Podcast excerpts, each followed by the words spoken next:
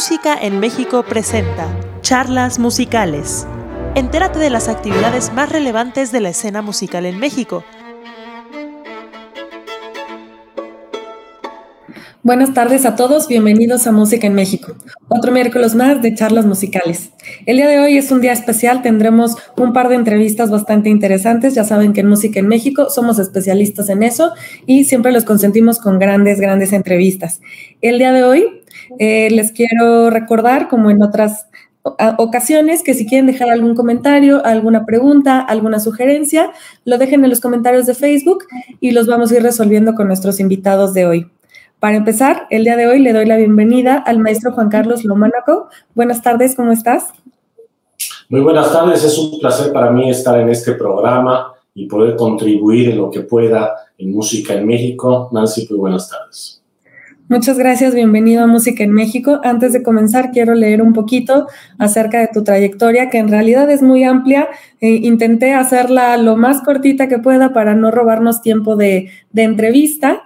Eres director titular de la Orquesta Sinfónica de Yucatán desde 2019. Eh, te graduaste en el Curtis Institute of Music de Filadelfia, donde estudiaste dirección de orquesta. A los, a los 23 años debutaste con la Orquesta Sinfónica Nacional de México y desde entonces has dirigido más de 50 orquestas. Es una, es una reseña muy cortita, pero me gustaría comenzar a preguntarte, como director artístico de la Orquesta Sinfónica de Yucatán, ¿Qué retos han representado la pandemia para, para ti y los artistas de la orquesta? Bueno, como para todo el sector cultural, lo más difícil ha sido este, reactivar a la orquesta. Eso es un reto fundamental.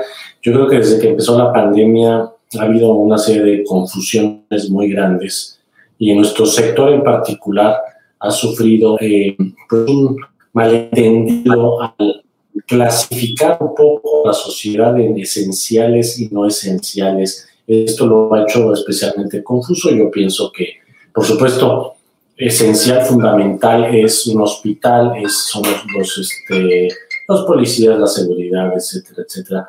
Pero la cultura es fundamental, no le llamaría yo esencial, pero sí definitivamente fundamental. Y en el proceso de, este, de reapertura, eh, es curioso cómo ni siquiera estaba un poco como contemplado dentro de los, este, los planes de la sociedad en algunos sectores, en algunas sociedades. Eh, decían, bueno, a partir de tal día ya van a estar los restaurantes o ya van a estar este, los bares, a lo mejor algunos en ciertos horarios, y sin embargo el sector cultural prácticamente como fuera de la agenda, eh, los museos, los conciertos, y yo siempre me cuestioné desde un principio, bueno, no me parece más peligroso ir a un museo a un concierto con sana distancia que al transporte público en la Ciudad de México o en Madrid, el metro. Entonces, yo creo que este es el primer reto de confusión dentro de la sociedad. O sea, al catalogar un sector como no esencial, automáticamente pasó como si fuera un segundo término. El mismo sector cultural se ha aceptado esto y esto me parece que es un, error. Sí, es, complicada esta adaptación, ¿no? Para ante la nueva normalidad o lo, como, como le dicen ahora. ante la ausencia de conciertos presenciales, ¿qué acciones han tomado para mantener algún tipo de contacto o comunicación con, con su público? Bueno, nosotros tenemos este, orgullosamente la noticia de que ya activamos a la orquesta desde el mes de octubre. Empezamos primero haciendo conciertos sin público, pero ya la orquesta totalmente activada, por supuesto colocados de una manera distinta, en sana distancia, con un repertorio distinto.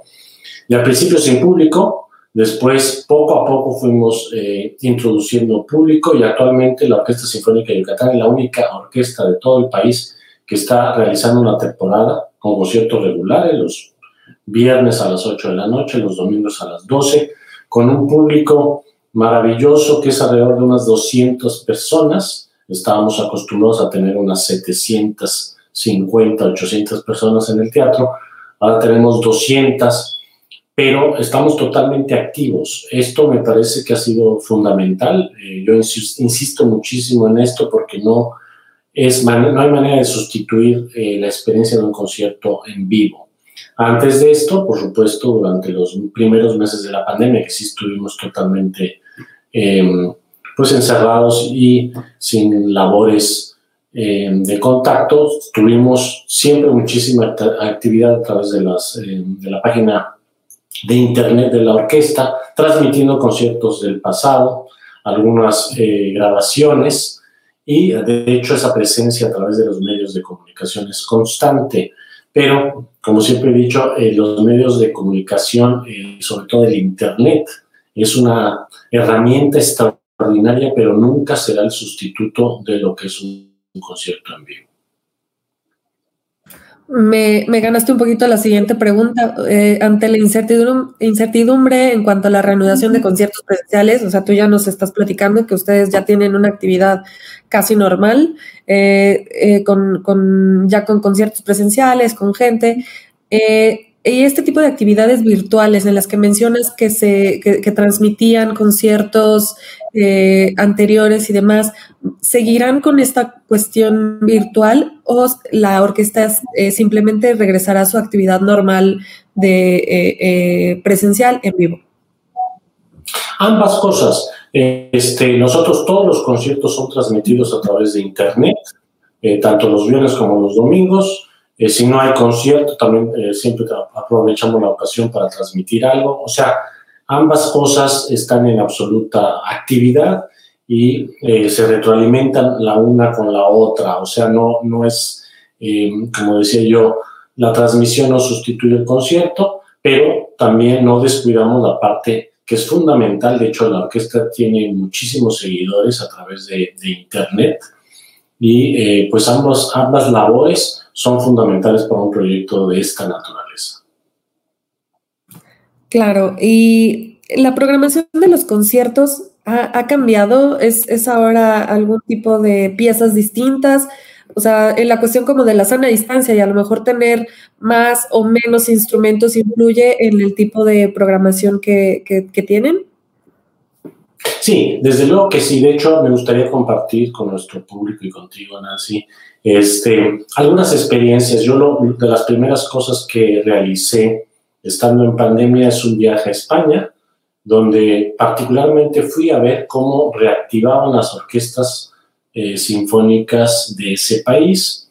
Eh, también estuve muy, muy empapado de cómo lo estaban haciendo en algunos sitios de Alemania, en Austria, donde eh, pude constatar en, España, volviendo a España, a la Orquesta de la Radio y Televisión, por ejemplo, en el, en el Festival del Escorial, interpretando sin ningún problema, eso sí, con los músicos separados entre sí para que haya sana distancia, todos con cubrebocas, eh, los alientos especialmente resguardados eh, y por supuesto unas dimensiones de orquestas más reducidas porque no caben con la sana distancia en el escenario. Y por supuesto el público lo mismo, o sea, el público sencillamente separado eh, con muchas medidas de seguridad. Y con esto eh, yo insistí muchísimo al regresar de este viaje de la reactivación eh, de la orquesta, me parecía fundamental. De hecho, realmente no, no, no puedo concebir cómo hay agrupaciones que no han hecho prácticamente nada presencial durante un año. Eh, me parece muy peligroso para el valor cultural del país y, justamente para, para, el valor de lo que estamos diciendo cuando hay muchos espacios mucho más peligrosos que ir a, una sala de conciertos, ¿no? Entonces, regresando al repertorio, efectivamente, como son eh, orquestas las que caben ahora en el escenario, alrededor de 30, 40 músicos, pues el repertorio, evidentemente, eh, se enfoca más al clasicismo, sinfonías de Haydn, Mozart, pero también hay muchísimo repertorio, incluso Beethoven, eh, con una cuerda reducida, o algunas obras que aunque son más modernas, la Sinfonía Clásica de Prokofiev, que es un compositor del siglo XX, pero con una obra que eh, no requiere demasiados instrumentos, o alguna suite de, Stravinsky para orquesta pequeña, la suite de Pulcinella de Stravinsky, o sea, una cantidad de repertorio extraordinario, o sea, realmente es una oportunidad para eh, poder intentar sinfonías de Schubert, que se hacen poco, por ejemplo, y que no llevan una orquestación mayor. Lo que sí definitivamente no podemos hacer en estas épocas es una sinfonía de Tchaikovsky, de, de Mahler, por supuesto, o de Bruckner, Wagner, Strauss, que son orquestas de formato grande. Eso es lo que realmente ahorita no vamos a poder eh, presentar. Coros grandes, eso también es muy importante. Entonces, yo creo que lo que es eh, más destacado de todo esto es eh, la vida debe continuar con medidas de seguridad, todos nos debemos de cuidar, todos debemos de tener cubrebocas y todas estas cuestiones, pero pareja la sociedad. O sea, no, no veo por qué el sector cultural tenga que estar especialmente encerrado e inactivo. Eh, bueno, repetir, me parece gravísimo tanto por el lado de las autoridades eh, como por los mismos artistas, algunos de ellos que a lo mejor están más cómodos en casa.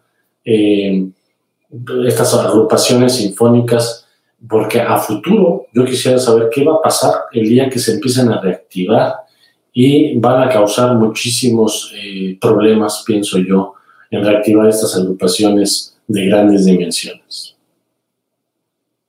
Sí, es probable que el, reactivar todo esto lo, lo, lo, haga un poquito más lento, ¿no? Incluso, o sea, ya traíamos cierta inercia y, de repente como detener todo en, la actividad cultural, creo que va a, tener un efecto un poquito lento, ¿no? Para, para reactivar la, actividad. Eh, ¿Ha afectado el número de solistas invitados a Yucatán?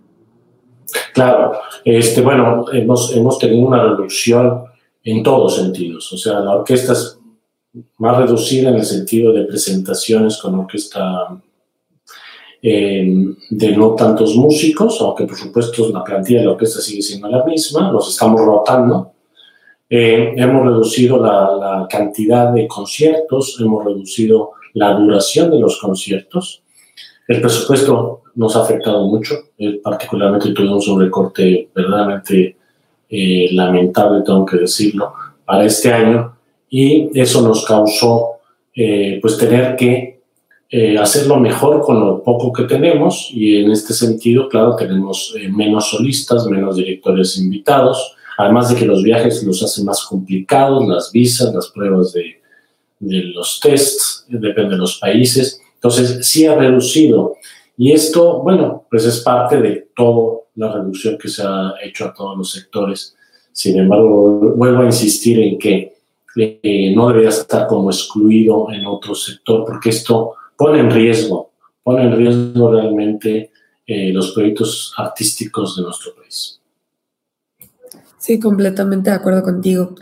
¿Y eh, cuáles son los planes futuros para la Orquesta Sinfónica de Yucatán en 2021 y 2022? Bueno, estamos al mismo tiempo este, muy, muy entusiasmados de que eh, hemos podido reactivar, también reconocer el apoyo del gobierno en este sentido, de que nos han, confiado en nosotros, porque no, no es que nos pidieran que reactiváramos, sino que nosotros propusimos hacerlo con medidas de seguridad totalmente constatadas en, en estos países que menciono, como España y Alemania, eh, y esto ya nos da una ventaja muy grande en otra, eh, con otras agrupaciones sinfónicas del país porque ya tenemos un público asiduo. Estos últimos conciertos cada vez más eh, demandados porque además no se pueden vender demasiados boletos. entonces ya poco a poco la orquesta se está recuperando en todos sentidos y lo que queremos es, por supuesto, terminar el año en este formato de orquesta reducida, el público reducido para siempre ser muy responsables al mismo tiempo y poco a poco poder recuperar eh, la normalidad. Los planes, esos son los planes de este año, darle continuidad a esta reapertura con la mayor de las responsabilidades, pero con el, la sólida eh, convicción de que es importantísimo activarse y estar presentes. Y para el año que viene, pues por supuesto, dependerá cómo está el panorama sanitario del mundo, pero si lo permite las condiciones, empezar a, crecer la orquesta y a crecer el público, pero eso sí, por supuesto, con absoluta responsabilidad. Entonces, insisto, como las dos partes, no, no por nada del mundo que se malentienda en que queremos eh, sencillamente reactivar, no lo hemos hecho con absoluta responsabilidad y con la certeza que es mucho más peligroso, vuelvo a repetir lo mismo, eh, subirse al transporte público, ir a la playa, aquí en Progreso a veces, o a algunos restaurantes, y sin embargo el sector cultural todavía inhibido y encerrado, esperando, pues no sé, que haya una, una, el fin absoluto de la pandemia, pues eso puede, puede tardar muchísimo. Entonces, este, pues hay que adaptarse a las circunstancias y sobre todo activarse para ser reconocidos, sobre todo por las autoridades, si no va a haber muchos problemas en nuestro sector. Sí, tienes mucha razón en eso. Mientras a otras, a otras actividades se les da luz verde para comenzar a trabajar y poder estar presentes y, asistir a, lo que dices, a la playa, a un restaurante, incluso al cine, porque las actividades culturales más bien deberían tener el mismo, el mismo valor y el mismo peso ¿no? que otras actividades. Eh, Juan Carlos, una, una, última petición. ¿En dónde podemos consultar eh, la cartelera de eventos que tienen ustedes? ¿Dónde podemos eh, entrar a, ver los, los, conciertos? Platícame un poquito de eso ya para poder eh, despedirnos. Claro que sí, con muchísimo gusto. Bueno, nosotros tenemos una página en internet, eh, www.orquestasinfónica.yucatán.com. Ahí está toda la programación anunciada, todos los conciertos. Para escuchar los conciertos también hay varias maneras, está por Facebook, está también directamente en YouTube. en fin, hay una cantidad de información de la Orquesta Sinfónica de Yucatán a través de la página y, y todas estas redes sociales, donde podrán eh, con muchísimo gusto poderlos, eh, pues, poder compartir con ustedes este tipo de actividades y los conciertos y esperamos que la gente se anime ya sea presencialmente o, si lo prefieren, a través de Internet. Excelente. Entonces, pues eh, me, da mucho gusto que, nos hayas regalado un ratito para poder platicar contigo acerca de la, orquesta, acerca de la labor que están haciendo eh, y me gustaría felicitarlos eh, por, la, por, ser, estar a la vanguardia en los conciertos sinfónicos presenciales y agradecemos mucho su colaboración el día de hoy en esta entrevista en Música en México. Queremos decirles que las puertas de Música en México para hablar sobre sus eventos y, y hacer alguna noticia o contarnos sobre los, nuevos acontecimientos y las nuevas presentaciones y todo lo, que tengan. Es un foro abierto para ustedes, para la orquesta y para ti, para, para ti, Juan Carlos. Muchísimas gracias. Al contrario, Nancy, para mí ha sido un placer enorme y un honor estar en este programa. Muchas gracias, Juan Carlos. Les, les, pedimos a todos, si tienen alguna pregunta, pues lo dejen aquí en los comentarios de Facebook y después le pediremos a Juan Carlos que nos ayude a responderlas. Muchísimas gracias, Juan Carlos. Nos vemos muy pronto.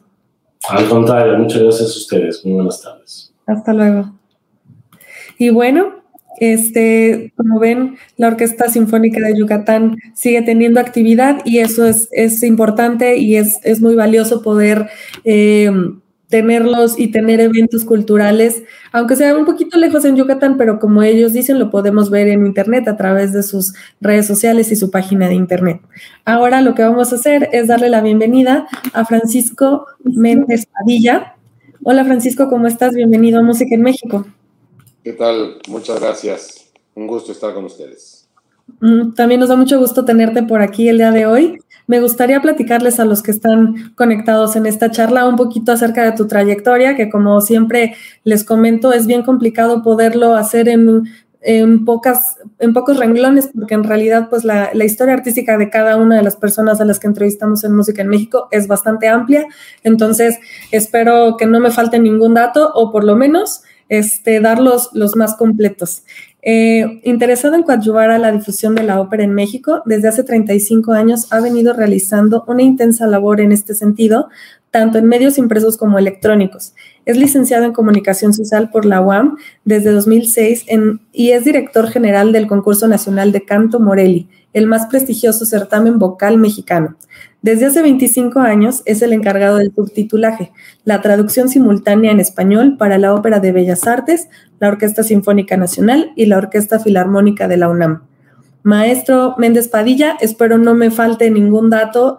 Bueno, yo sé que hay muchos importantes, pero para comenzar esta entrevista, me gustaría recordarles a todos Eh, ¿Alguna pregunta, algún comentario? Eh, lo dejan en los comentarios de Facebook y al final lo resolvemos con el maestro Francisco. Ahora sí, ¿te parece bien si comenzamos? Claro, con mucho gusto.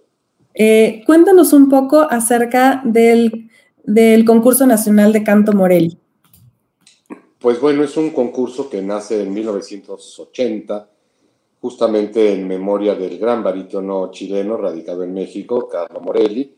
Eh, a 10 años de su muerte, él falleció en 1970 y su viuda, la maestra Gilda Morelli, quiso instituir este certamen justamente para preservar eh, la memoria del gran artista y a la vez eh, crear un, escaparate para dar a conocer los nuevos talentos que iban surgiendo en, nuestro país.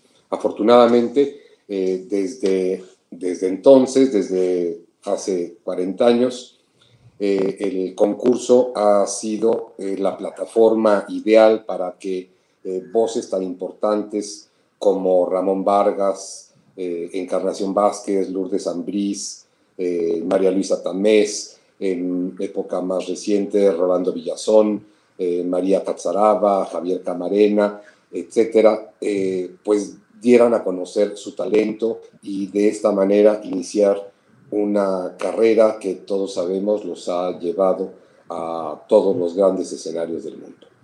Entonces, afortunadamente, la maestra Morelli confió en mí, en mi amor por la, por la ópera y por ayudar a, a los jóvenes cantantes y desde 2006 me nombró director del concurso. En 2008 ella lamentablemente falleció, pero eh, continuamos todo un grupo de voluntarios eh, que integramos la, mesa directiva y el consejo del concurso. Eh, realizando esta, esta labor que consideramos tan entrañable como, como satisfactoria.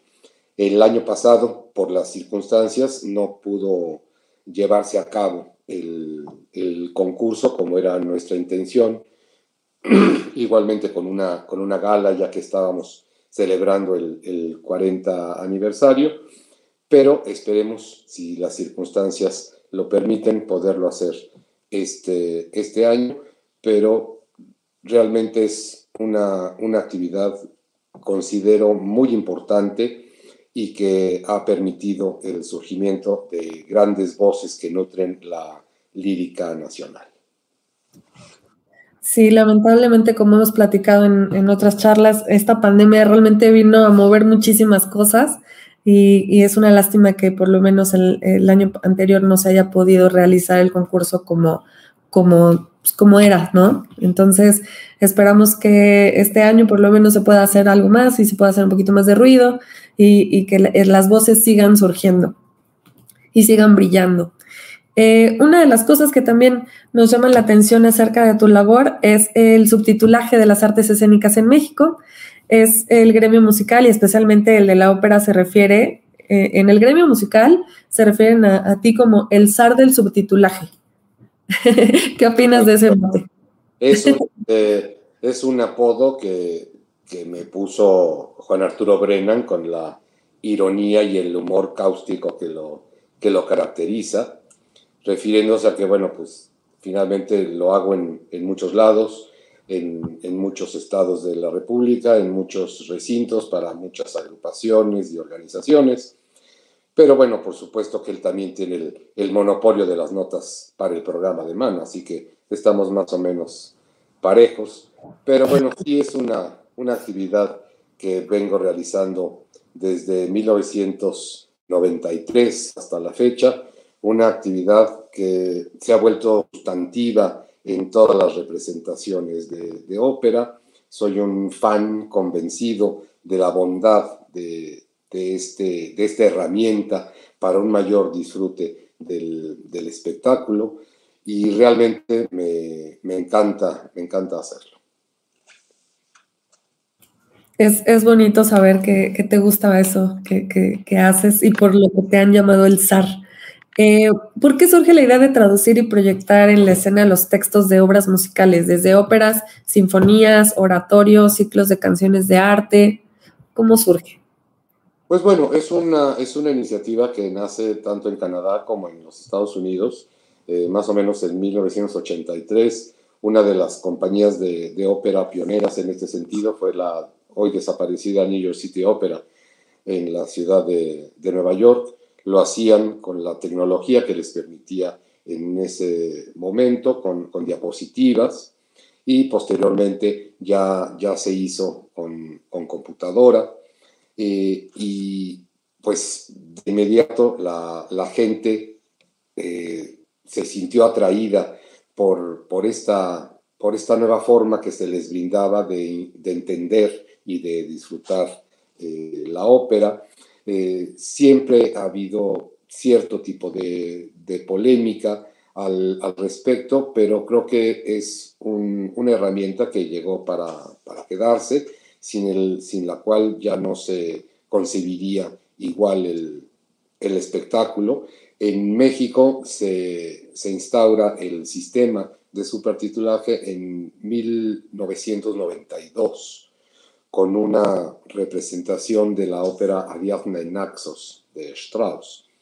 Yo tuve oportunidad de asistir como espectador a, esa representación y me pareció, me pareció maravilloso, porque es una, una ópera con la que no estamos completamente familiarizados, sobre todo por el, por el idioma. Entonces el hecho de entender casi palabra por palabra todo lo que se estaba cantando en el, en el escenario, me pareció espléndido. Yo empecé a ir a la ópera desde muy niño y pues había que hacer un, trabajo previo eh, de escuchar la ópera, de leer el, libreto, de leer la, historia, para que cuando llegara uno al, teatro, pues tuviera mayores elementos de, de disfrute.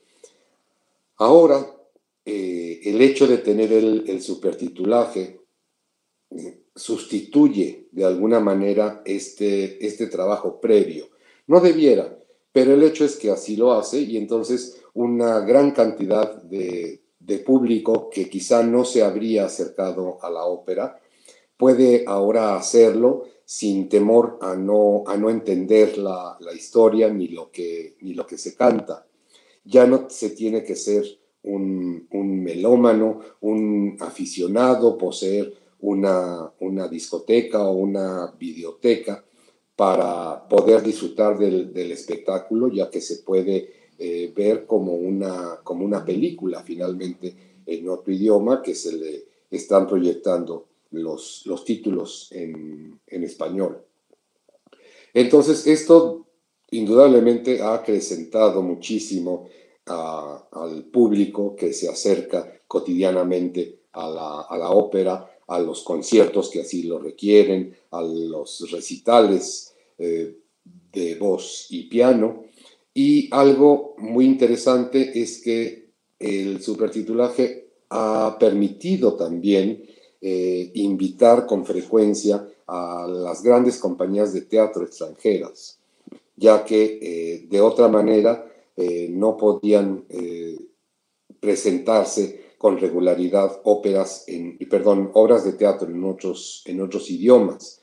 Ahora, finalmente, con, con esta herramienta es, es, posible disfrutar de las, de las presentaciones de grandes grupos teatrales.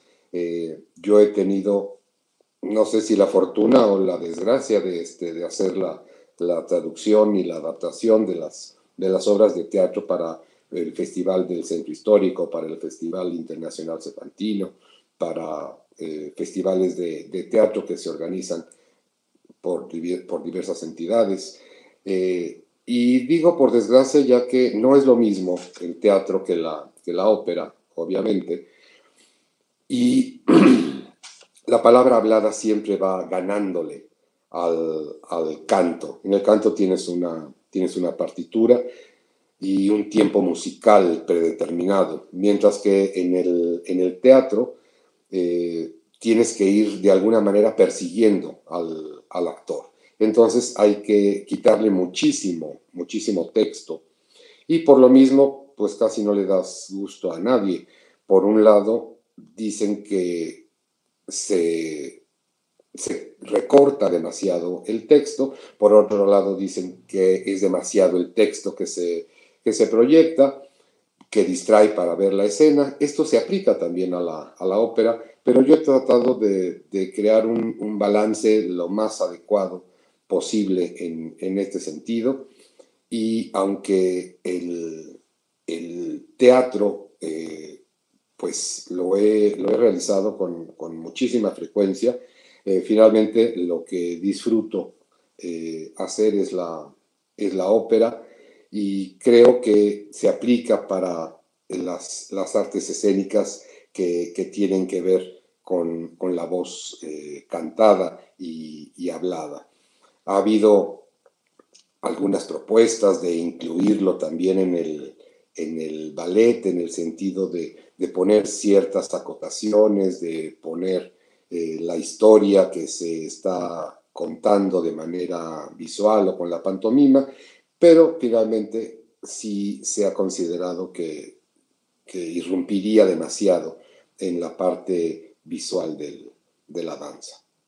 Pero finalmente en la, en la ópera yo creo que es algo eh, magnífico. Hay óperas que se prestan mucho más para conservar la poesía propia del, libreto, el, el, dramatismo inherente a, a, cada una de las historias. Hay algunas otras un poco más, más banales, pero yo creo que siempre se, se aporta de alguna manera ese, ese hilo conductor por el que se está llevando al, espectador, que es de lo que se trata finalmente al, estar proyectando eh, la poesía que se, que se canta en el escenario.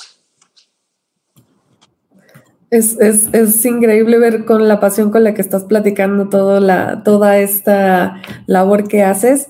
Tengo una duda, ¿cuándo se utilizó el subtitulaje por primera vez? Se utilizó en 1992, aquí en, México. Eh, y desde entonces eh, ya casi, ya no hubo una representación, por lo menos con la Compañía Nacional de Ópera, que no llevara eh, esta, esta novedosa herramienta en, en, su momento.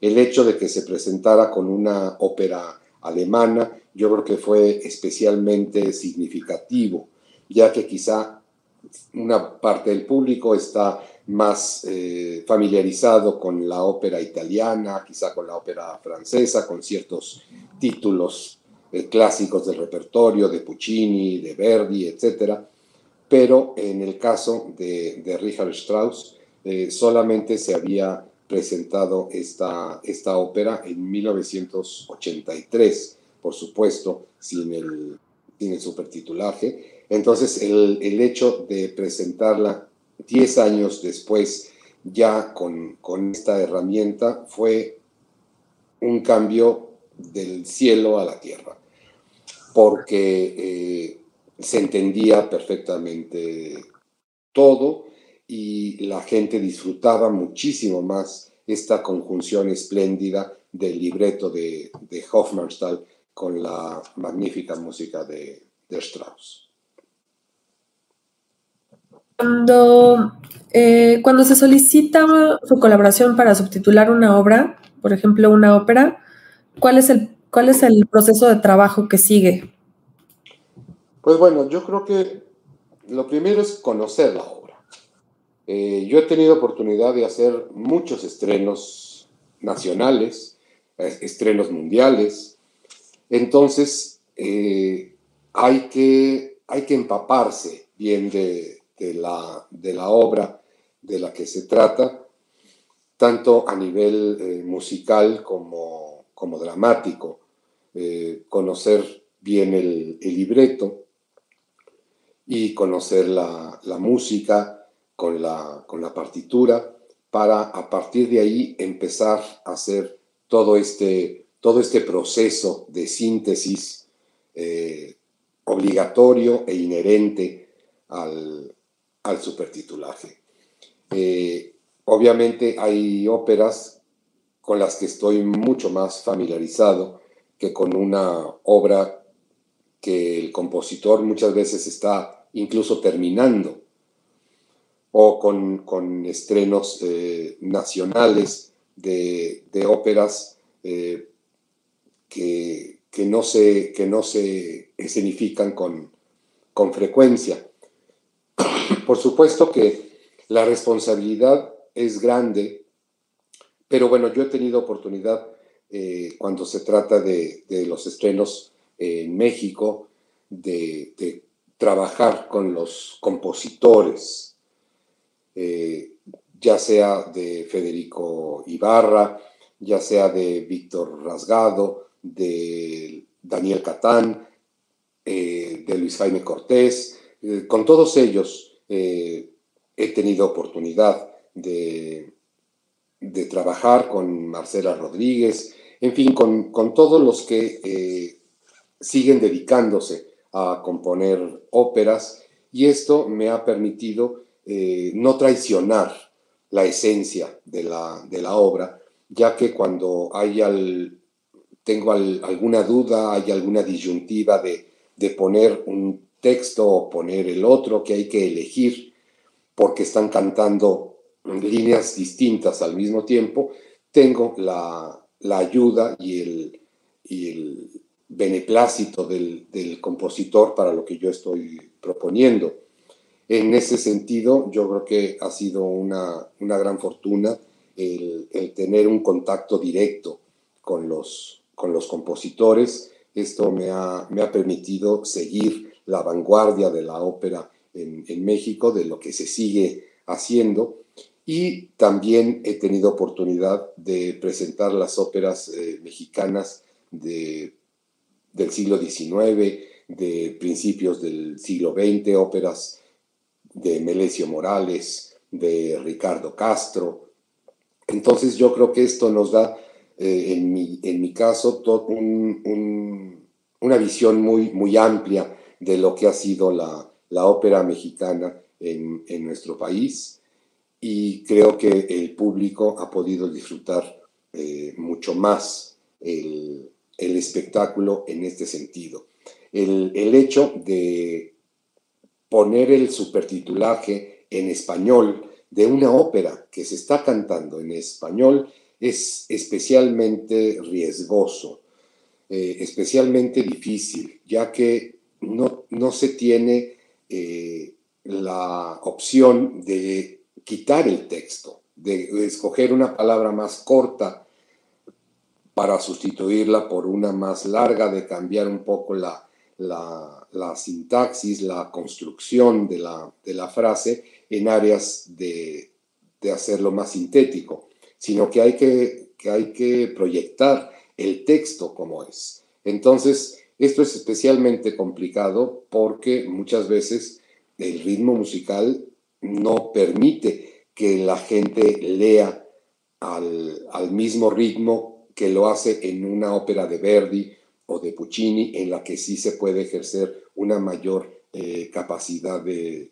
síntesis. Entonces es un, es un reto siempre el, proyectar el, el texto en español de una ópera que se está cantando en nuestro mismo idioma. Sin embargo, hay óperas mexicanas que están cantadas en, otro idioma, como es el caso de La leyenda de Rudel de Ricardo Castro, que está escrita, hay versión tanto en italiano como en, como en francés. Eh, la Hildegonda de, de, Morales, que está escrita en, en, italiano. Entonces ahí se aplica un poco esta, esta misma dinámica de las de las óperas eh, decimonónicas de las que se nutre básicamente el corpus del, repertorio en casi todos los, los, países. Sin embargo, yo he tenido oportunidad de hacer mucha ópera barroca, mucha ópera contemporánea. Entonces el, el idioma es muy distinto, como es distinto el estilo. Eh, no es lo mismo la, métrica que usaba un, libretista como Lorenzo da Ponte para, para Mozart a finales del siglo XVIII de lo que lo hacía Hugo von, Hofmannsthal para Richard Strauss o que sea el mismo compositor el que escriba el libreto, como era el caso de Héctor Berlioz o de, o de Richard Wagner. Entonces hay que, hay que empaparse muy bien del, del, libreto y del estilo de, composición. Hay que tratar de, conocer a profundidad en lo posible el, castellano para no, no cometer eh, faltas de, ortografía, eh, faltas de, en la sintaxis, en la redacción. Entonces, esto obviamente me ha, me ha obligado a conocer mucho mejor eh, mi propio idioma y eso siempre es, siempre es muy, muy satisfactorio, el tratar de, de decir lo que se está cantando en el escenario con las menores palabras posibles, pero sin traicionar la esencia poética que nutre a la, a la música porque finalmente lo que se está proyectando es poesía. Esto es especialmente relevante cuando eh, en un recital de voz y piano que he tenido la fortuna de hacer con grandes, grandes cantantes, eh, es la poesía de, de, Goethe, de Víctor Hugo, de Heine, eh, en fin, de grandes, de grandes poetas románticos eh, en el caso de Debussy o de Ravel tenemos poesía de, Baudelaire, los simbolistas, etc. Entonces lo importante es no, no traicionar la esencia de la, de la poesía y poderla transmitir al, al, público de una, de una manera sintética y que puedan a la vez eh, estar viendo lo que está ocurriendo en el escenario. Me, has ganado muchas preguntas. Una de ellas era eh, entender si el director estaba involucrado también dentro de esta cuestión del subtitulaje, o sea, si trabajabas de la mano con ellos. Y, me has mencionado que sí, trabajas a veces incluso con los, con los eh, compositores para poder entender un poco más sobre qué es lo que se necesita, ¿no? Para, para eh, explicar bien el mensaje. lo que pasa es que no es, no es lo mismo trabajar con el compositor a trabajar con el director de escena, porque el director de escena tiene un concepto visual sobre todo. Entonces, eh, muchas veces eh, hay ciertas discrepancias entre lo que está ocurriendo en el escenario y lo que está proyectándose en, en la pantalla, en el proscenio arriba, porque eh, finalmente eh, el, director de escena se acerca con, una visión quizá más, más fresca o menos tradicional.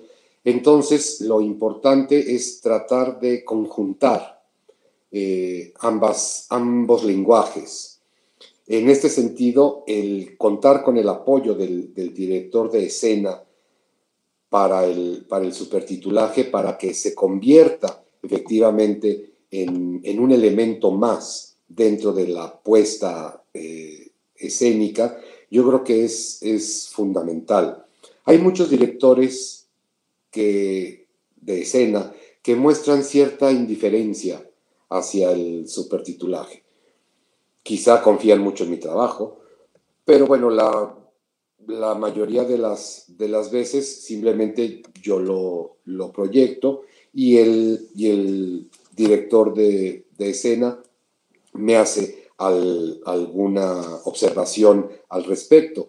A veces, a veces no, pero es mucho más enriquecedor cuando hay este, este trabajo mano a mano con el, con el director eh, en cuanto a la utilización de, cierto adjetivo, de cierta palabra en lugar de, otra, de un sustantivo, de tal manera que se adecue más con la visión del, director.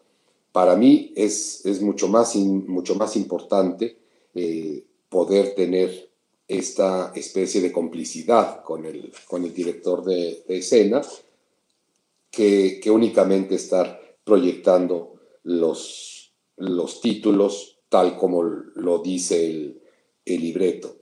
Eh, pero bueno, finalmente hay de, hay de todo. Yo he tenido afortunadamente la, la oportunidad de hacerlo en, en muchos, en muchos eh, estados de la República, en muchas ciudades, y el, eh, la visión que se, que se tiene del, del supertitulaje va variando de, de ciudad en, en ciudad.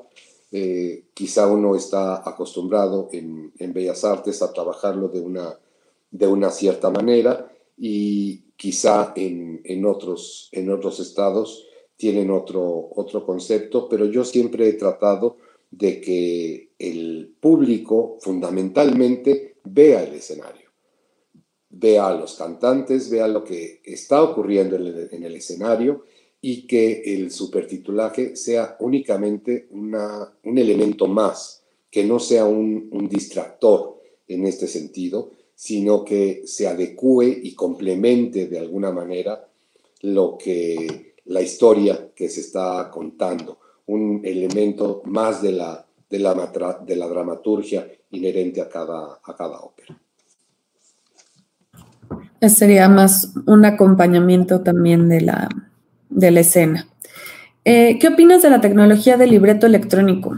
Ya ves que existen mucho, en muchos grandes teatros del mundo donde cada butaca tiene enfrente de su mirada una pantalla individual para aprender y ver los subtítulos. Incluso en Europa se puede elegir entre varios idiomas.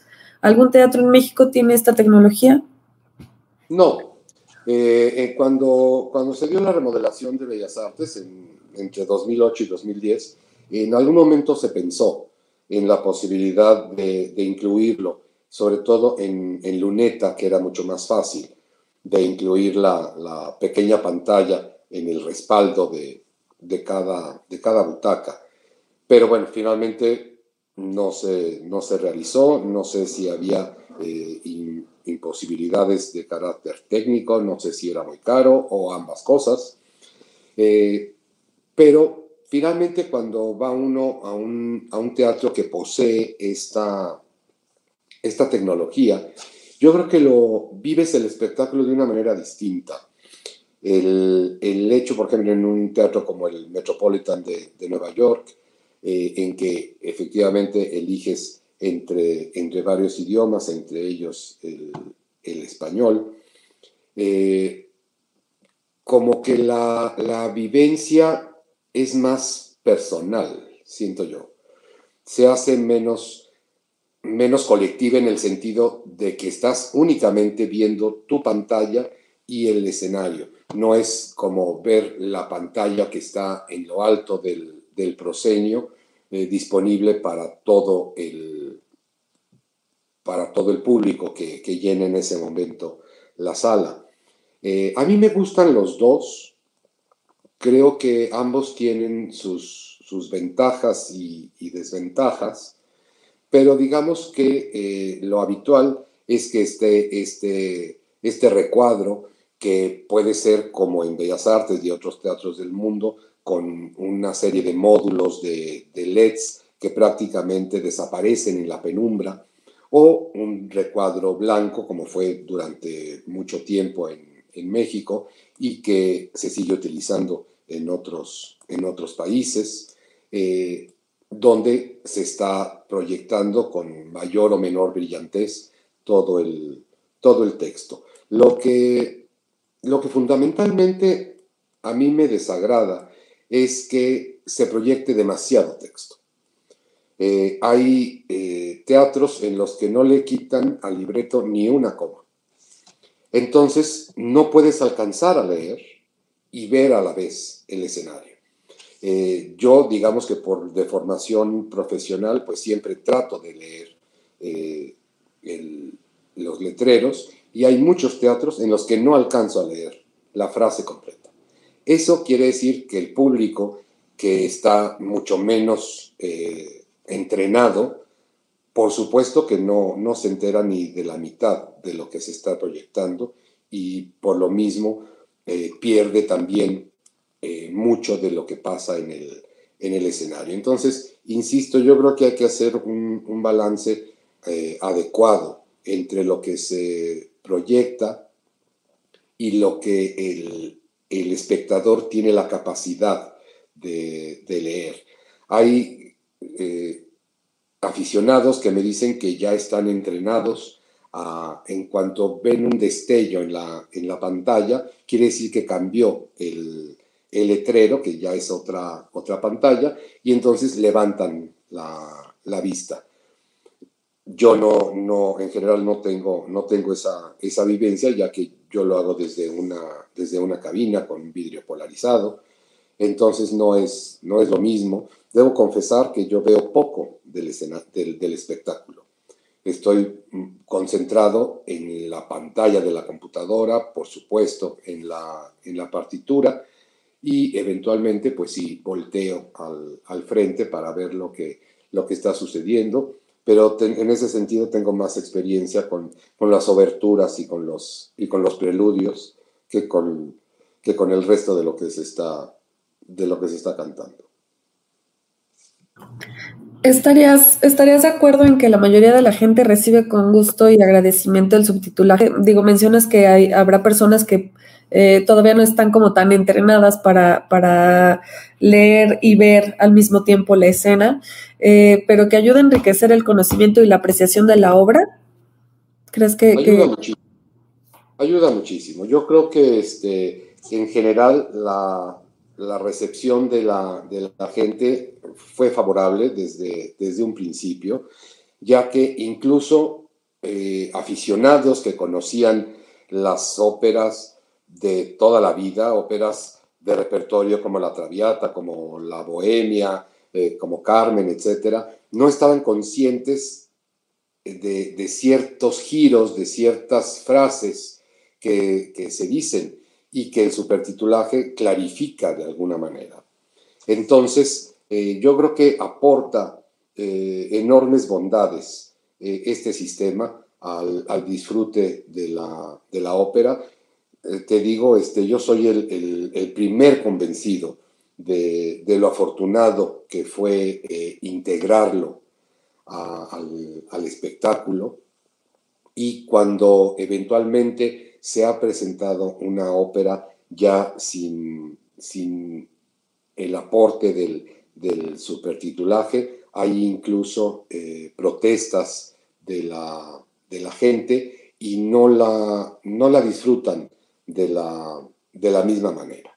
Entonces, yo creo que eh, el, si hay ciertas reticencias, a veces son del público eh, mayor, eh, la gente ya de, de, cierta edad que, se, que estuvo acostumbrada durante toda su vida a, a ver la, la, ópera sin el, sin el supertitulaje y haciendo este, este trabajo previo en, casa al que hacía yo referencia al, inicio, es la que podría estar un poco más reacia a, aceptarlo, pero finalmente son ya 25 años los que lleva en, nuestro país este, este sistema.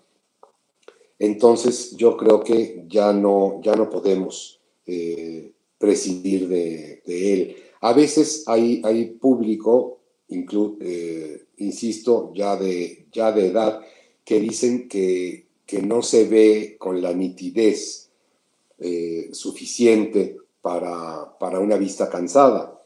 Esto porque muchas veces en una sala de conciertos hay que competir con la luminosidad de, de la propia iluminación de, de, la sala pero en un, en un teatro en, en, en penumbra eh, realmente se ve, se ve muy bien.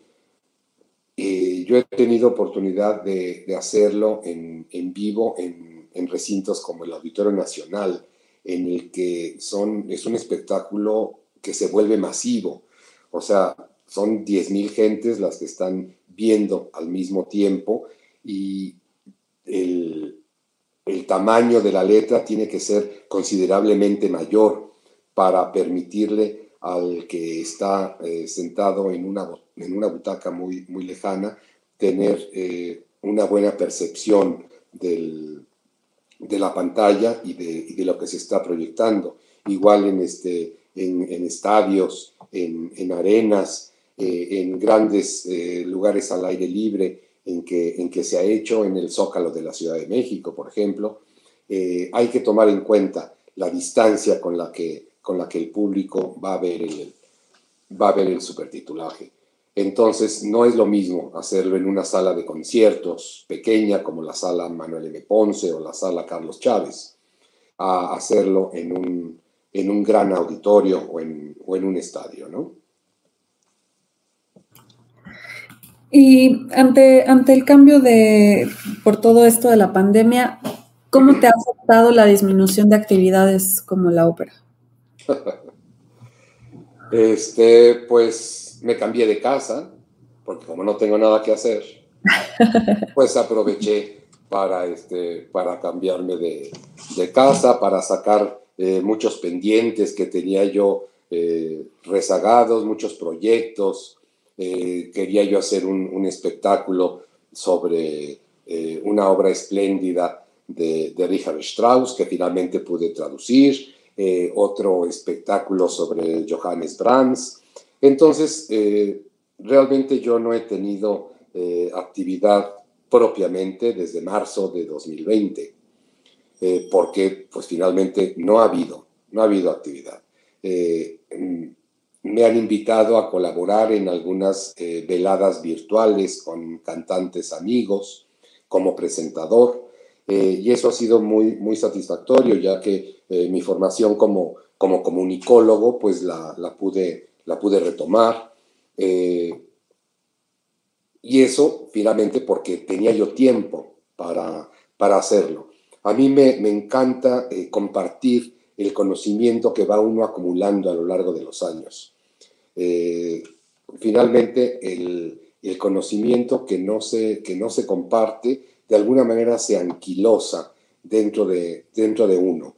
Eh, he tenido oportunidad de, ofrecer cursos de, iniciación a la ópera para, para niños niños desde cuatro años, eh, digamos que toda la etapa primaria, y, ves el, entusiasmo, la sorpresa con la que eh, reciben este, este género.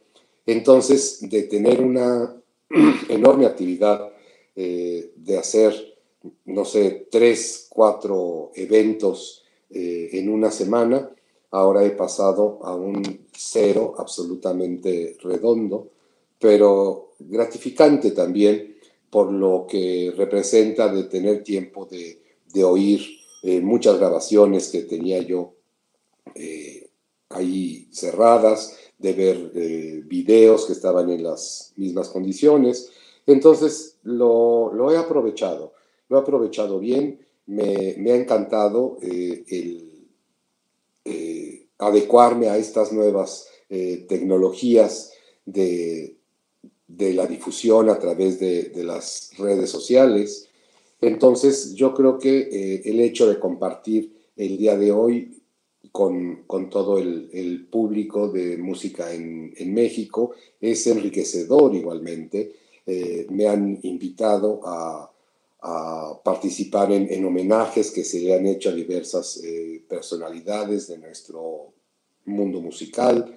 Y todo esto ha sido gracias a que tengo, a que tengo el tiempo para, para hacerlo. Eh, escribir notas para, para discos, eh, todo eso es, es, enriquecedor en, en, su momento. Eh, el organizar este, conferencias virtuales sobre historia de la ópera, el recibir invitaciones de diversas universidades para para impartir un, diplomado sobre, sobre ópera. Es, es gratificante y no lo hubiera yo podido hacer en otras, en otras circunstancias. Así que eh, creo que en este sentido, a pesar de la, de la poca actividad presencial que se vive en el, en el ámbito cultural y operístico específicamente, eh, he sido afortunado de, de, que me, de que me inviten a, compartir un poco de, de, mi conocimiento y de mi entusiasmo y de mi pasión por la, por la ópera, como, como bien decías. Pues bueno, fue es, ha sido un tiempo muy, muy bien aprovechado, entonces, ¿no? Ha sido este, en vano incluso esta pausa, digamos, a fuerza que nos han obligado a tomar. Pero, este, pues qué gusto que también los proyectos sigan saliendo y que a nivel personal también esté funcionando este, esta, este pequeño bache eh, por el que estamos pasando. Y retomando un poquito lo del concurso Morelli, ¿hay posibilidades de reanudarlo? ¿En qué está? ¿Cómo va a suceder para este 2021? Eh, ¿Las inscripciones o cómo van a mandar la convocatoria? De entrada, eh, había la, intención desde el año pasado de, hacerlo de, manera virtual la, primera etapa, la etapa de preselección. Eh, siempre había sido presencial en la sala 11, pero la intención desde el año pasado era que los muchachos mandaran su, video para de ahí el comité seleccionador eh, ya emitiera su, voto para los que quedarían inscritos en la, en la primera, perdón, en la primera etapa del, certamen. Esto ya no se pudo eh, llevar a cabo, eh, pero la idea es retomarlo eh, si es que se dan las condiciones adecuadas en, 2021.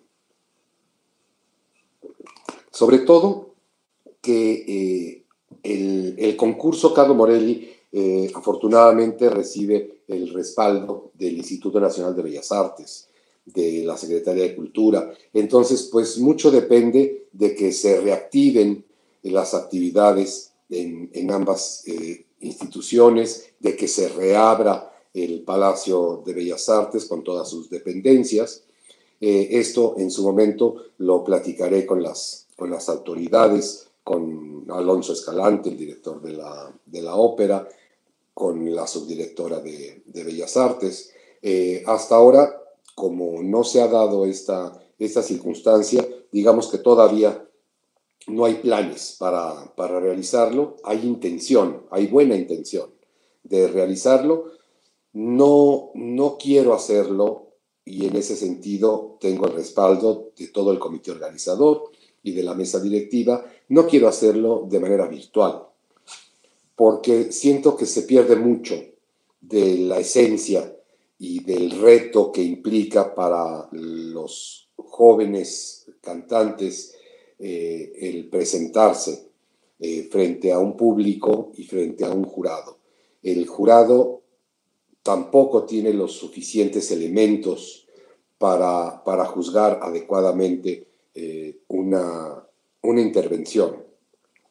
Entonces, la idea es, si se dan las condiciones, hacerlo en la segunda mitad del, del, año de manera presencial en el Palacio de Bellas Artes, como se ha venido realizando desde hace 40 años. Y por supuesto, en cuanto tengamos eh, noticias al respecto, las, eh, se las daremos a, conocer para que igualmente nos ayuden a, difundir. El hecho mismo de que los muchachos ahora puedan eh, enviar un, un, video eh, implica no tener que viajar a la Ciudad de México para esta etapa de preselección, lo que implica de, gasto, de traslado, la logística, etc. Entonces seguramente habrá una mayor afluencia de, candidatos, de aspirantes. Eh, habitualmente siempre sobrepasamos los, los, 100, los 100 concursantes.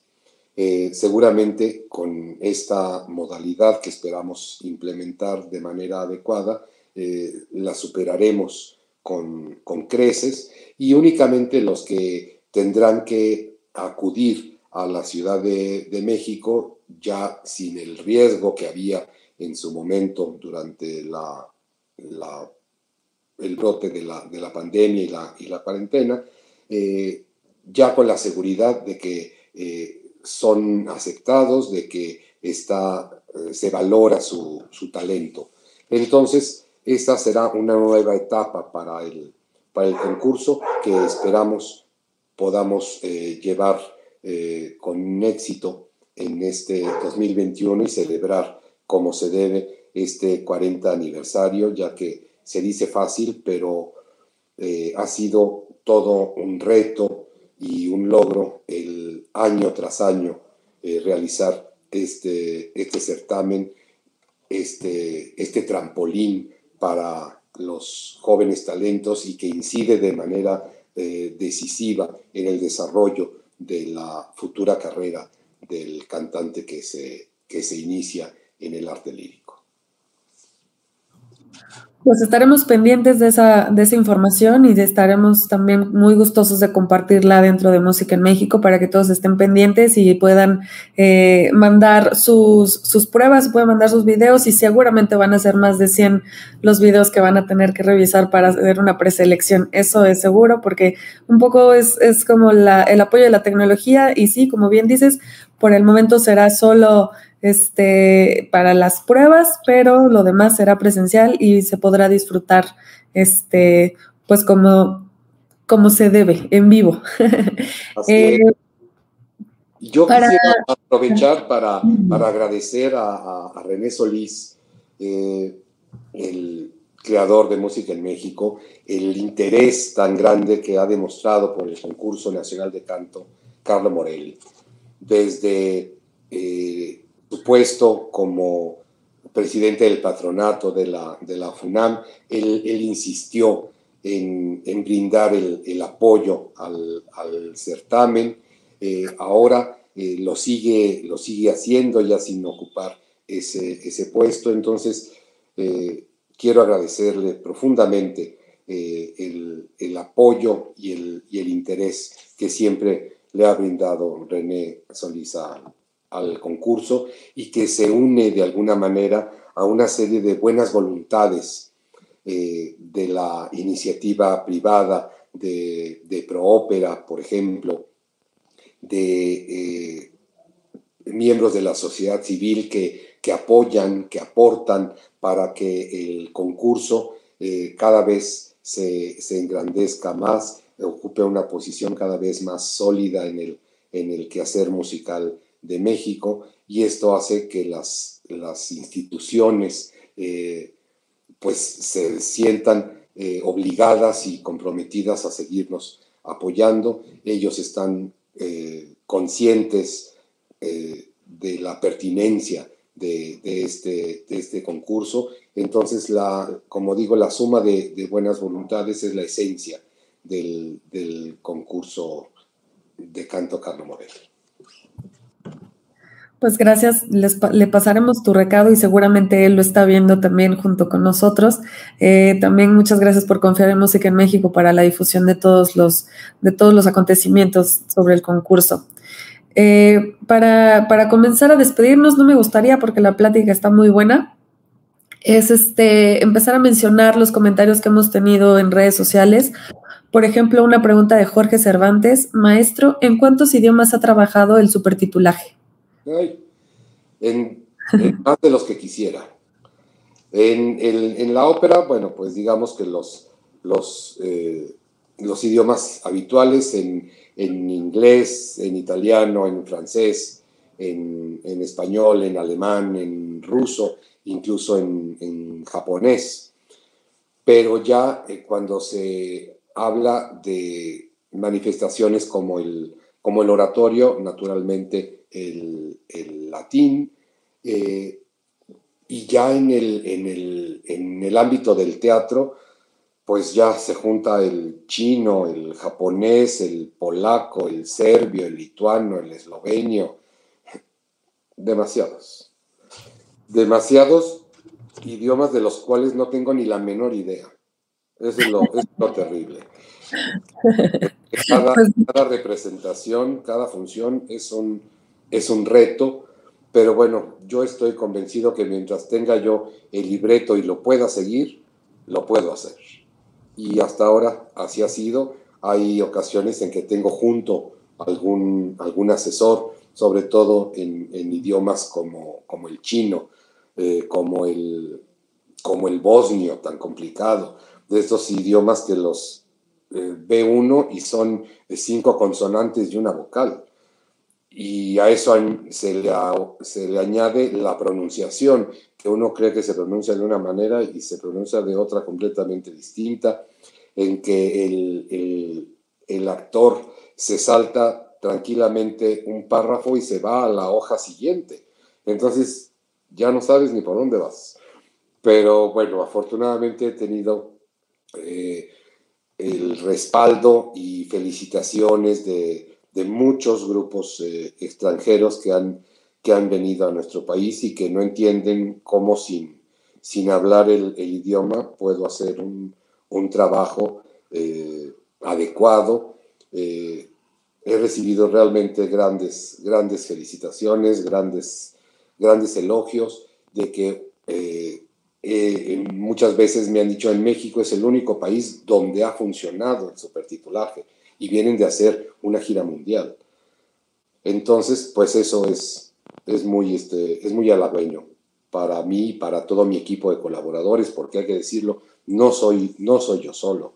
Eh, tengo eh, un, gran, un gran equipo que me, que me respalda. Está Oscar Tapia, está eh, Jorge Cervantes, está Teutli López, está Jehová Villa, porque finalmente a veces como en el hecho del Festival Cervantino se están llevando a cabo simultáneamente varios, varios eventos, entonces la única manera de conservar mi apodo de estar del supertitulaje es tener un, amplio, un amplio equipo de, de colaboradores que, permita cumplir con los, con los compromisos que se van, que se van sumando, ¿no? Excelente, voy a, pues también un reconocimiento a todo tu equipo de trabajo. Voy a leer un comentario más. Rosa María Hernández Aranda. En mi experiencia, cuando se va a presentar una ópera de Wagner o de Strauss, prefiero sentarme en el primer piso y puedo apreciar el escenario y ver el supertitulaje. Felicidades, buena idea. Gracias. Gómez Velázquez, eh, Cala Saraí, muy interesante la plática. La Carola Carola, muy interesante Francisco, siempre un gusto escucharte, abrazo. Héctor Galeana, más de traducciones en vivo. Bueno, a mí me gusta más conocer la obra, lo que dice y recordarlo. Y pues en vivo verle sin nada más que a la obra en sí. Así, en esa parte se refiere a eso no, discúlpame, Héctor, no leí yo creo que tu comentario en el momento en el que el maestro nos estaba explicando, pero sí, hay gente que prefiere solo disfrutar la obra y pues bueno, creo que tú eres uno de, los que no, no se apega tanto al supertitulaje, pero está bien. eh, Barry Rick, imperdible entrevista. Carmen Stroll, eh, bravo Paco, gracias por compartir tus conocimientos. Y Manuel Iván Muñoz, saludos desde Colombia, maestro Francisco Méndez Padilla. César Piña, saludos al conferencista. Gloria Andrade, saludos maestro Francisco. Y Jorge Cervantes, saludos al maestro Méndez Padilla. Les, agradecemos a todos los que se conectaron a esta charla. La verdad es que ha sido bastante interesante entender desde otra perspectiva cómo debe, cómo, cómo podemos ver una, una obra. Eh, porque sí, cuando están en otro idioma resulta un poco complicado entender de qué va la, historia, pero pues bueno, gracias al trabajo del maestro Francisco Méndez, este, podemos saber un poco más sobre, sobre el tema. Eh, muchas gracias por esta gran oportunidad de estar contigo y por, y por confirmarnos por qué Brennan te llama el zar del, subtitulaje. Eh, te mandamos un abrazo y mucha admiración de Música en México, también de parte de, René Solís y también de parte de Música en México. Considera este tu casa, es un foro en el que puedes eh, compartir lo que tú decidas y nosotros con mucho gusto lo vamos a difundir. Muchas gracias por tu tiempo. Este, gracias por, por conectarte este ratito para platicar con nosotros, Francisco. Al contrario, Nancy, muchas gracias a ustedes por brindarme este escaparate en donde poder eh, compartir un poco de estas, de estas vivencias tan, enriquecedoras en un, en un eh, oficio que me sigue apasionando. Y bueno, esperemos que el concurso siga en pie y que podamos tener más noticias eh, a lo largo del año. Les agradezco a todos por haberse conectado. Ya saben, los invitamos a entrar a nuestra página musicaenmexico.com.mx, a suscribirse a nuestros boletines semanales, a escuchar nuestra, nuestra estación de radio y eh, a escuchar nuestro podcast, discúlpenme, y a suscribirse a nuestras redes sociales. Muchísimas gracias a todos por, por acompañarnos y, nos, y los esperamos el próximo miércoles a las 12 del día para una nueva entrevista. Muchas gracias Francisco, gracias a todos y nos vemos la próxima semana.